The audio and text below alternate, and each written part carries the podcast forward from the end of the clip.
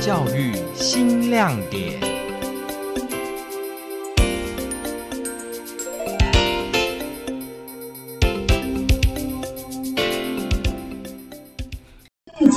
小石头。二零二零年至今，新冠肺炎肆虐全球，科学家们正在积极研究对抗病毒的疫苗。有一种动物受到大家重视，那就是兔。后是世界上最古老的生物，已经在地球上存活了三亿年，可说是真正的活化石。后有着神奇的蓝色血液，具有抗菌能力，因此具有独一无二的医用价值。新冠肺炎疫情蔓延全球近三年的时间，直到疫苗研发并开始进行接种后，疫情才使得稳定控制。而在疫苗研发过程中，有一种海洋生物后开始受到重视，但因为栖地受到严重的影响，是台湾目前积极富裕的生物之一。因此，国立嘉义大学附设实验国小的教师黄奇志、何梦清以此为教案主题，规划了一系列的科学探索课程，与学生共同进行包含海洋教育、科学教育、生命教育以及科技教育的跨领域课程。研究后，这个主题刚好是搭上时事的列车啊，因为我们知道，从二零二零年到现在，新冠肺炎肆虐全球，那造成感染的人数已经高达五点七七五点七七亿人，那死亡人数也高达六百四十万人。那于是，全球的科学家他们就积极研究这个新冠病毒的一个疫苗。那有一种动物就开始受到大家的重视，那就是猴。那因为后它是世界上最古老的生物，它其实在地球上已经存活了三亿年以上，那是真正的活化石。那后最特别就是它有的神奇的蓝色血液，它具有抗菌的能力。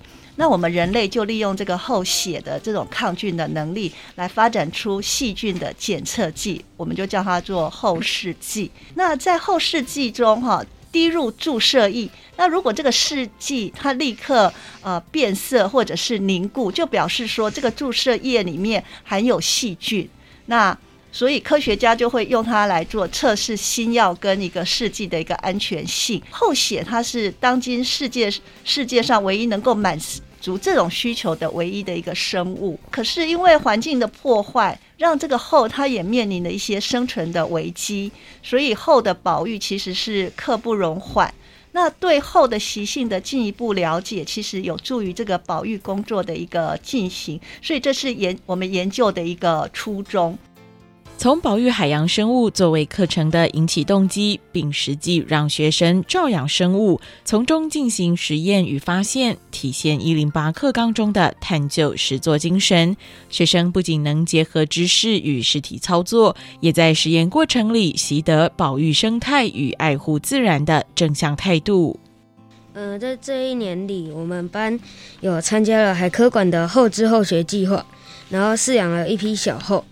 这几个月以来，我们从后的后卵的孵化到后宝宝一点一滴的长大，在饲养的过程中，我们学会控制水温、水质跟海水的比重，还有不同阶段需要喂食不同的食物。经过饲养及研究之后，我们发现原来一只成熟的后，它需要经过十六到十七次的脱壳才达到成熟。具有繁殖的能力。跟小后相处的这一年里，我们全班对这个主题非常有兴趣，所以我们决定要以后作为我们的研究主题，并且有机会向大家介绍这个神秘且急需保育的物种。我们研究的内容是以温度、跟栖地还有食物三个变因来探究后的习性。经过实验发现，水温是。影响后的关键因素，印证了文献指出后喜欢在热带及亚热带的生长地区。另外，后喜欢的食物，我们准备了三种。后最喜欢吃新鲜活体丰年虾。此外，栖地的变因可能是因为大海中的影响因素太多了，所以在这次的实验中无法明确的确定后喜欢的栖地。遇见小时候这样的体验式课程，让学生从发现问题、探索问题，进而解决问题。透过课程引导，学生将所学的科学知识应用在实际验证，而老师更带领学生走出教室，到生物栖地，让学生更深刻了解场域状态，也将所培养出的保育观念付诸行动，推广给大众了解。其实我们知道，科学它其实就是解决生活中各种面临的问题嘛，让我找到一个方法去解决这个问题。那我们刚好现在推行十二年国教的理念，他希望小孩子是自发、可以互动、可以共好。那我们这一次的遇见小时候呢，其实就是刚开始也是有老师申请一个计划，开启了小朋友对后的好奇。那接下来一整个。一年的这个饲养的学习历程，那其实小孩就像真的像他是在养宠物诶，所以他有负责任呢，要定期的去测量水的比重，因为他需要在海水里面，而不是一般的淡水饲养哦。那我们这样整个历程里面，我们把这样班级的课程里面属于很有特色的体验式的课程规划成三个部曲，第一个叫认识后，第二个部分叫做饲养后。那最后，我们发展了一个环境教育的行动，叫做保育后。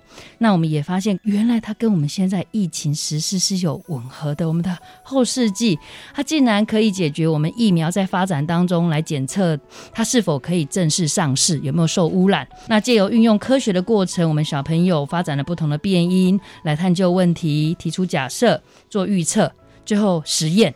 那最后呢，不止这样而已。我们大家觉得啊，越来越有兴趣。那既然知道后他面临的环境是这么困难的，所以我们决定走出校园来，到我们的家乡的海岸中，看到这个七地的改变对后的影响。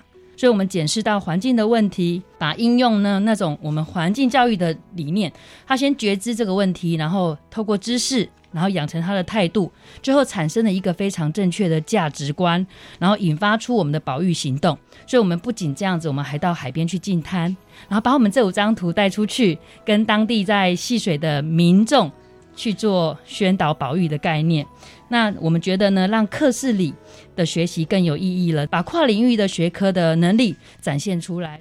而在经历这样肩负知识性与实作性的课程后，老师与同学更利用多元的媒介呈现研究成果，由学生自制绘图说明、拍摄影片，用浅显易懂的表现方式传达他们的理念。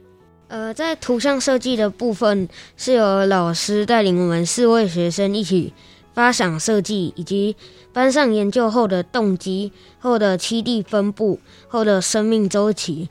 生种变因研究成果及后的保育等五大主题为图像说明。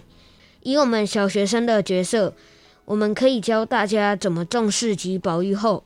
接下来，我们也以这五张图像为主题，拍摄科学探究的影片。经过了无数次的练习，让我们越来越熟练。利用图像及影片，把我们对后的研究以及它的重要性及如何保育推广给大家。我们去年因为参加海科馆后知后学的计划，这是我们第一次养后，比较没有经验，所以边做边学。在老师的引导下，这次我们参加科工馆的科学探究比赛，意外受到肯定，真的非常的惊喜。新的学期我们就要升上五年级了，接下来还要继续第二年的计划。我们要在孵化后卵，重新养小后，再经历一次后的成长历程。新的学期会有三个班加入，三个班一起来养后，规划更严谨的科学探究实验。让更多班级的人都可以来参与。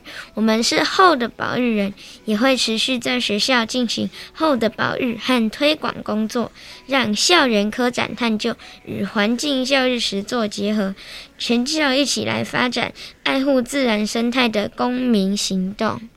在遇见小时候的课程里，每位学生都是小后的保姆，更是海洋生物的保育员。对于课程更是意犹未尽。虽然还在国小阶段，但科学与海洋教育透过教师的专业引导，扎实的丰富学生的学习领域，并将生态观念深植学生心中。我是高雄分台刘怡文，感谢听众朋友您今天的收听，教育新亮点，我们下次见。